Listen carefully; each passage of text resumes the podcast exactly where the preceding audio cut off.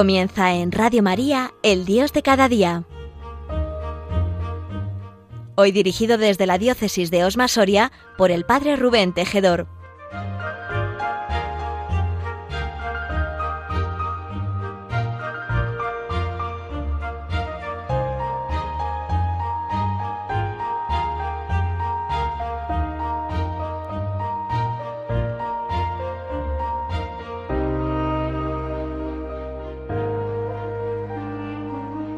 Sed muy bienvenidos, queridos amigos de Radio María, a este que es vuestro programa, El Dios de cada día. Os habla el Padre Rubén Tejedor, desde la diócesis de Osma Soria, en este martes 4 de febrero. Una alegría poder oírnos ya en este nuevo año 2020, eh, porque mi anterior intervención pues no, no pude estar con vosotros el pasado mes de enero. Me gustaría que en este programa pudiéramos compartir algunas reflexiones sobre un tema que, siempre, pero últimamente de manera muy especial, pues ha, golpeado profundamente mi corazón, ¿no? que es el tema de cómo un cristiano, en este caso yo como sacerdote, pero bueno, pues estas reflexiones si nos sirven para todos, cómo un cristiano tiene que posicionarse ante el dinero. Sé que es un tema eh, nada fácil, nada sencillo, un tema en el que no se pueden dar, eh, por así decir, brochazos gordos, pero es un tema que el Señor tiene que iluminar para que nuestra vida sea muy libre, porque ciertamente hay pocas esclavitudes que sean más nefastas que la esclavitud respecto al dinero. Recordáis que hay en este tema una frase de referencia. Es el versículo que nos, nos, deja el evangelista San Mateo en el capítulo 6, versículo 24. Jesús es muy claro en este tema, lo, sabemos perfectamente. Dice Jesús ahí, Mateo 6:24, nadie puede estar al servicio de dos amos, pues o odia a uno y ama al otro, o apreciará a uno y despreciará al otro.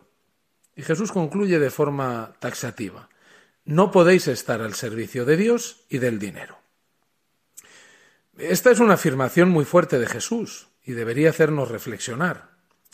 Porque Jesús no afirma que sea incompatible robar con estar al servicio de Dios. No, es más, al recaudador que robaba, al cobrar impuestos, Jesús lo acoge. Tampoco Jesús dice que sea incompatible querer al marido de otra con querer a Dios. De hecho, a la adúltera Jesús la salva de la ira de sus acusadores. Jesús tampoco contrapone servir a Roma con querer a Dios. De hecho, Jesús acoge al soldado del imperio. Es muy curioso que lo que Jesús ve incompatible es amar a Dios y amar al dinero. Pero ¿significa esto que Jesús condena el dinero? No, en absoluto. Jesús no condena el dinero. Sabe que es un medio de intercambio útil. De hecho, Judas era, lo recordáis, el encargado de la bolsa de su pequeña comunidad. No es el dinero el problema, ni siquiera tenerlo. El problema es amarlo, quererlo, ponerlo en el primer lugar. Porque quien ama a alguien o algo está dispuesto a hacer lo que sea por él, a renunciar a sí mismo por la persona o el objeto amado. Por eso, cuando amamos el dinero, cuando nuestra vida se pone a su servicio, cuando estamos concentrados en aquellas actividades o personas que nos pueden ayudar a obtener más dinero, es imposible querer al prójimo a quien tenemos a nuestro lado. Yo diría, es imposible querer a Dios. Las personas pasan a ser instrumentos para nosotros, pasan a ser contactos o medios que nos pueden llevar a ganar más o menos. Dejan de tener importancia como fines en sí mismos y pasan a tener una relevancia instrumental. Estaremos con ellos en la medida que incrementen nuestras posibilidades de tener más. Por eso este es el único amor totalmente incompatible con el amor a Dios, porque nos deshumaniza, nos hace interesados, nos hace egoístas, egocéntricos y solamente preocupados por nuestro propio bienestar que se identifica siempre con tener más. Para aquellos que aman al dinero, las personas quedan a un lado, Dios queda a un lado. Cualquiera de estas personas puede ser sacrificada. Todo para no comprometer la posibilidad de incrementar sus ingresos. Por eso es muy importante que si esto es así, ¿Qué podemos esperar de una sociedad que está toda organizada para que sus ingresos aumenten año tras año y que pone todo, todo al servicio de este incremento eh, económico. Por eso también aquí los cristianos tenemos una palabra seria que dar y sobre todo una palabra seria que vivir. Es verdad que hay principios morales referidos al dinero que no son necesariamente cristianos. Cualquier pagano, cualquier ateo honrado los practica. Pagar un precio justo, eh, no robar, no estafar, cumplir con los deberes fiscales, tener prudencia en los gastos, no despilfarrar. Frente a eso, hay además un enfoque específicamente cristiano, que considera que el dinero, y por tanto todos los otros recursos, talentos y riquezas, están al servicio de Dios y la expansión del reino de Dios. Un reino que, como recordáis, la Biblia define como reino de justicia, de paz y gozo del Espíritu. Este es un principio, creo, para nosotros muy importante. El dinero está siempre al servicio de Dios, al servicio de la expansión del reino de Dios, por tanto, al servicio de los hermanos. En el año 2015, eh, en el verano, tuve la enorme suerte de poder participar en Astorga en un encuentro de nueva evangelización llamado N. Y allí me impresionó mucho cómo el responsable de economía de la comunidad Feivida, eh, Jairo Alonso se llamaba, dirigió a los que allí estábamos un taller eh, explorando estos principios cristianos aplicados al dinero. Feivida eh, podéis tener más información de esta comunidad en la página www.feivida.com. Es una comunidad católica de laicos y de familias cuyos miembros pagan un diezmo, habitualmente, pero no siempre, un 10% de su sueldo, para actividades solidarias, misioneras y evangelizadoras de la comunidad, lo que permite manejar una cierta cantidad de dinero para el reino y por eso hablar del tema este, Jairo Alonso hablaba del tema con conocimiento de causa. Es verdad que, en este tema, en el tema del dinero, yo creo que es donde nos jugamos realmente la autenticidad de nuestra vida cristiana. La libertad respecto al dinero, el desprendimiento respecto al dinero, la capacidad de poner a Dios, de poner a los demás por encima del dinero. Porque, como decíamos al principio, Jesús dice bien claro que no se puede servir a dos señores, a Dios y al dinero. Es absolutamente incompatible. Amar a Dios significa odiar al dinero, no ponerlo como lo primero en la vida, y amar al dinero significa odiar a Dios, porque al final es sacrificarlo todo para el dinero. Eh, en aquella exposición del encuentro de nueva evangelización N de Astorga, eh, Jairo Alonso empezó su exposición dejando claro que las ideas que él iba a exponer sobre el dinero eran para cristianos convertidos. Esto me llamó mucho la atención. Para cristianos maduros, que realmente son aquellos que le han dicho a Jesús, que queremos decirle a Jesús, que se lo decimos tantas veces, eh, toma mi vida, toma mis cosas y haz lo que quieras con ellas. Esto es, esto es muy serio. Estos principios no son para, permitidme la expresión, ¿verdad? Para cristianos eh, de quedar bien. No, esto es para el que de verdad quiere tomarse en serio su vida cristiana. Eh, evidentemente no se trata aquí de juzgar a nadie. ¿eh? No, no, es este programa un juicio sobre nada y sobre nadie. Pero estoy seguro que muchos de los que me estáis escuchando, igual que yo, tantas veces hemos tenido estas dificultades en la relación con el dinero. Por eso es tan importante el poder decirle a Jesús, Jesús, mira, toma mi vida y con mi vida todas mis cosas. Y tomando mi vida y tomando mis cosas, haz con ellas lo que quieras. Un primer elemento a tener en cuenta es eh, que la lógica de un mundo caído, de un mundo en el pecado y de unos seres humanos temerosos no es la lógica de Dios. No es la lógica de Dios y de los hijos de Dios que Él ha transformado. Por eso, el hombre, sintiéndose más frágil que muchos animales, intenta sentirse seguro rodeándose de cosas, de cosas y de dinero como protección. Además, entre las distintas culturas humanas, nuestro occidente moderno es de verdad especialmente dado a alentar este consumismo. Eh, por eso, mirad, eh, es muy claro que la sabiduría del Evangelio choca contra la lógica mundana. Aquí hay algunos ejemplos, ¿no? El mundo nos grita, busca seguridad. Y sin embargo, Jesucristo te dice a ti y a mí, fíate, fíate. La divina providencia nunca falla. Recordáis aquel pasaje del Evangelio, ¿no?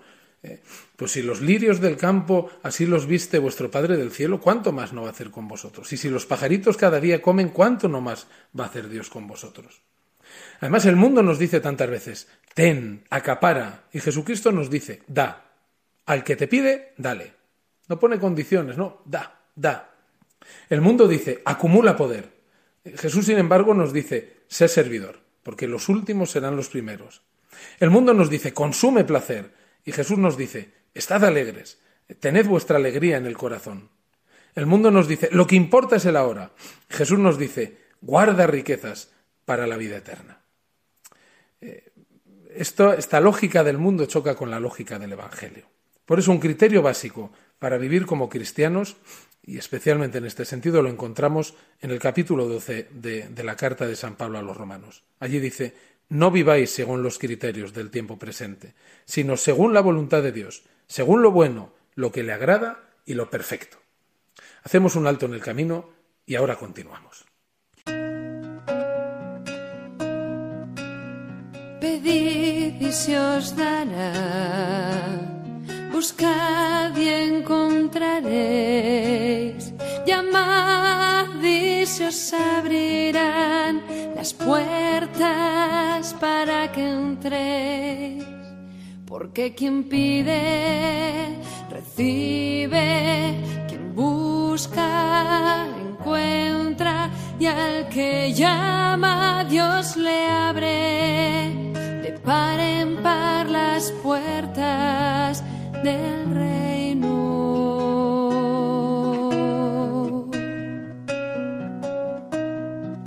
Si vosotros que sois malos sabéis dar cosas buenas y a un hijo que os pide pan no le dais una piedra, cuanto más vuestro Padre dará la vida eterna al que con fe le pide llorando persevera.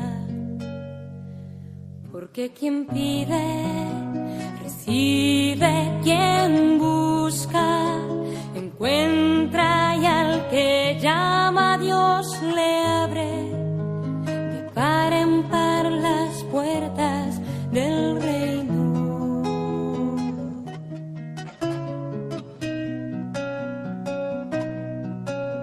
Si un amigo tuyo de noche te despierta y a tu puerta esperando, llama con insistencia si no es por por la importunidad. Su ruego atenderás y la puerta abrirás. Porque quien pide, recibe, quien busca, encuentra, y al que llama Dios le abre, de par en par las puertas del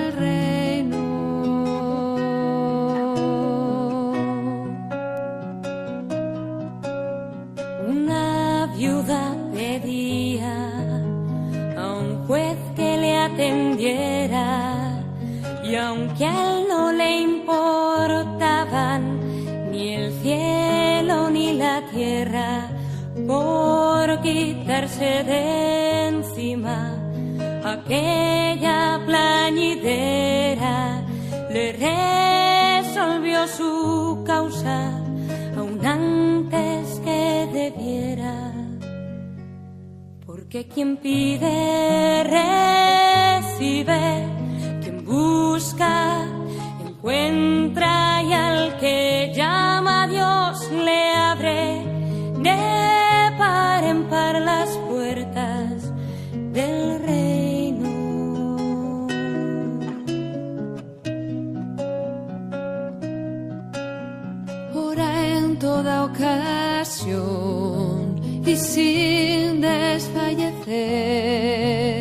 verás que tu oración Dios se digna atender, porque quien pide,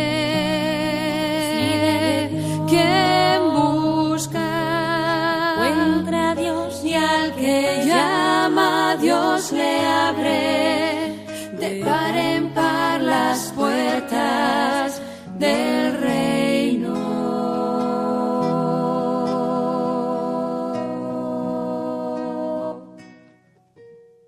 Continuamos en Radio María. Estás escuchando el programa El Dios de cada día con el padre Rubén Tejedor en este martes 4 de febrero. Hablábamos de la lógica del mundo y la lógica del Evangelio, la sabiduría del Evangelio, que chocan siempre. Y es que eh, sabemos perfectamente que un cristiano no puede vivir igual que vive un pagano, ni siquiera mm, como un pagano por muy virtuoso u honrado que sea. La vida económica del cristiano tiene que ser distinta a la del mundano.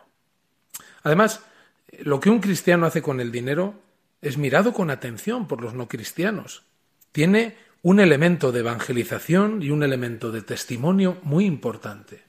¿Recordáis que a los poquitos días, a los dos, tres días, no recuerdo exactamente, de que Papa Francisco fuera elegido como sucesor de San Pedro, en el encuentro que tuvo con los medios de comunicación, el Papa dijo una frase muy fuerte, ¿no?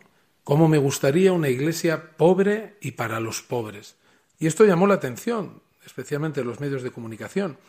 Y no se trata aquí de utilizar, como tantas veces se ha hecho, a los pobres de manera ideológica. No, eh, ahí estaba el deseo sincero del Santo Padre de una iglesia eh, dando de verdad un verdadero testimonio de esta lógica del Evangelio respecto al dinero, respecto a cómo cuidar a los pobres, no solo en lo material, ¿verdad? Pero también, pero también.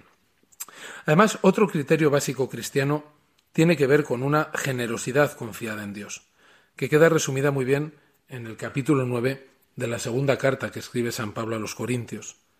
El que siembra poco, cosecha poco. El que siembra mucho, cosecha mucho.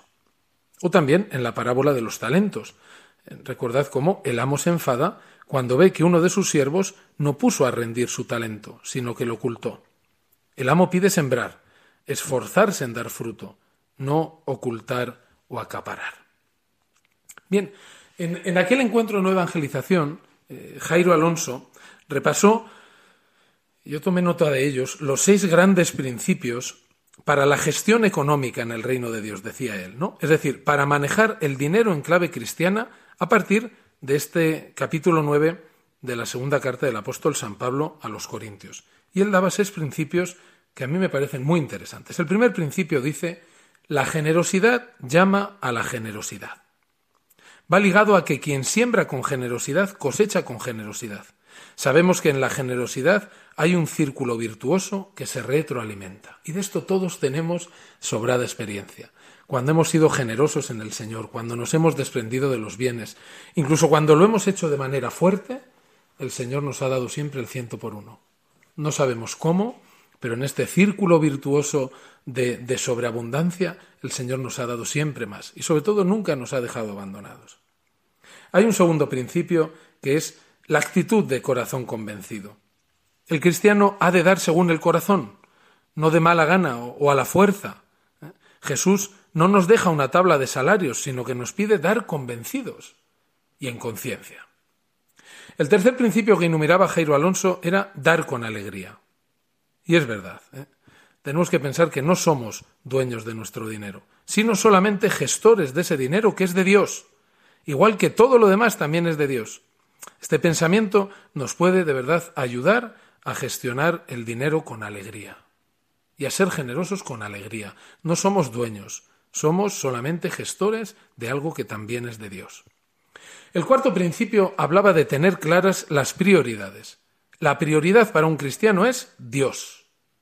De hecho, Dios es lo único. Todo lo demás son dones de Dios, cosas de Dios pero son siempre secundarias.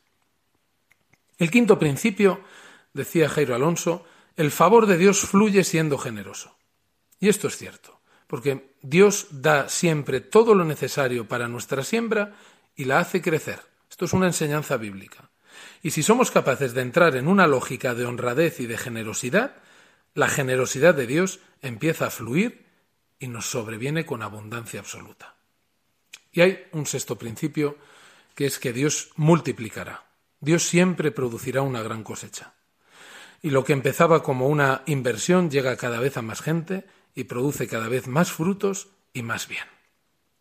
Esto vienen a ser como los grandes principios bíblicos ¿eh? para manejar el dinero con lógica cristiana y no mundana o consumista, porque tenemos que estar muy en guardia, porque esta lógica del mundo y del consumo se nos mete a todos, empezando por mí en primer lugar, eh, se nos mete, se nos mete siempre. Pero además de estos seis principios, hay como cuatro cosas prácticas eh, que cualquier cristiano puede empezar a practicar hoy mismo. Si no lo hemos hecho, yo creo que nos puede venir bien empezar a practicarlas desde hoy. La primera práctica es relacionarse con pobres. Si no tratamos con pobres, vivimos en un mundo burbuja, en un mundo fantasioso. Y realmente tantas veces somos ciegos al sufrimiento real. Cuando uno se relaciona con los pobres, aumenta su generosidad. Esto es así. Segunda práctica. Practicar el desprendimiento. Consiste en aprender a no apegarnos a las cosas, a vivir con menos cosas y a ser de verdad de corazón generoso para poder dar a aquellos que necesitan. La tercera práctica es fomentar la austeridad. Vivir y fomentar la austeridad no significa caer en la racanería, ¿eh? y mucho menos en las cosas que sirven para extender el reino de Dios. No, no, lo que significa es aprender a vivir con menos, a vivir con más libertad, a vivir con más alegría, no dependiendo afectiva y efectivamente de las cosas. Y hay una cuarta práctica muy interesante, que es pagar el diezmo. Eh, Jairo Alonso, en la experiencia, hablaba de esta experiencia suya de muchos años en la comunidad, decía que era una gran ayuda para la vida cristiana. Él decía, el diezmo voluntario provoca un crecimiento espiritual, vital como cristiano. Y él hablaba del ejemplo del famoso pastor evangélico Rick Warren, que explicaba que empezó dando un 10% y que ahora, que este pastor evangélico había vendido millones de libros, daba el 99% de sus ingresos. Sigue viviendo en la misma casa, tiene el mismo coche, sencillo. Es verdad que el diezmo no es un porcentaje, es lo que cada uno con corazón generoso discierne que tiene que dar. Yo creo, queridos amigos, que estas, estos principios evangélicos, estos principios grandes y estas cuatro prácticas nos pueden ayudar a que nuestra vida y nuestro corazón no dependan de nuestros bienes, sino que dependan solamente de ese Dios que es el Dios y Señor de todos los bienes, de todo lo que tenemos. Que el Señor os bendiga. Muchísimas gracias por estar un martes más, un día más, en esta vuestra casa en la radio de la Virgen. Yo en su nombre os doy la bendición en el nombre del Padre y del Hijo y del Espíritu Santo. Alabado sea Jesucristo. Hasta el próximo programa, si Dios quiere.